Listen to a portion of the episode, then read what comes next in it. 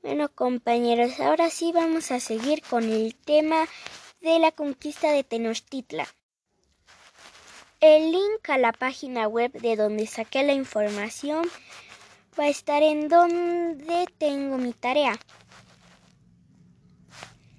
Bueno, el caso es que en 1521 y pues creyó que había llegado a la India porque porque había indígenas aparte de que también creían que eran indios por sus creencias. Bueno, el caso es en 1521 se conquistó México. Y la conquista duró 300 años. En esos 300 años hicieron que cambiara mucho la religión de México.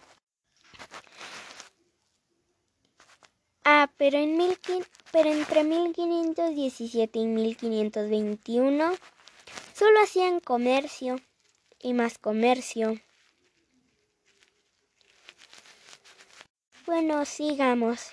En 1810 se declaró la independencia de México en la cual muchas personas murieron ya que estaban luchando por la libertad de México para al fin terminar con los españoles. Diez años después, es decir, 1821,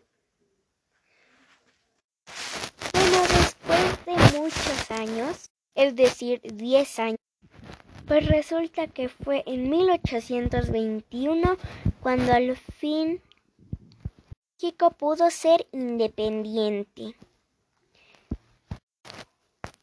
Y es así como México terminó siendo como hoy lo conocemos.